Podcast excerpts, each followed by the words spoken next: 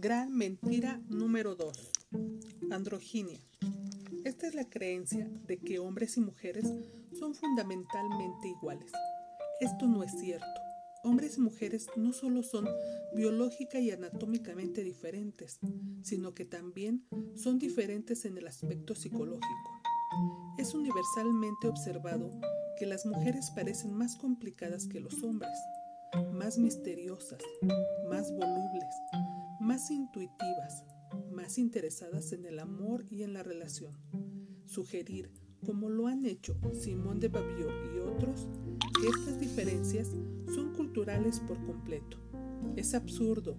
En la diferencia de voz de Carol Gillian, psicóloga clínica de Harvard, discute ampliamente la gran cantidad de estudios que han investigado y observado el comportamiento en el patio de juegos de niños y niñas.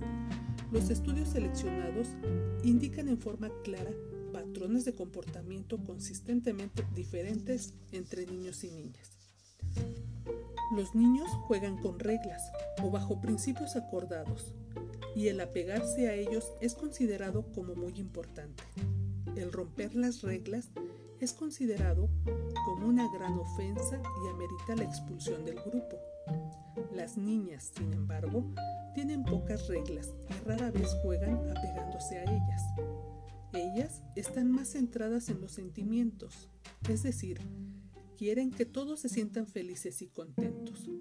Los principios o reglas bajo las cuales viven las niñas son reglas que se refieren a las relaciones, es decir, reglas que tienen que ver con la manera en la que se lleva la gente. Para decirlo de manera más simple, las niñas y las mujeres se preocupan más por el amor que por las leyes. Esta es la esencia de ser mujer.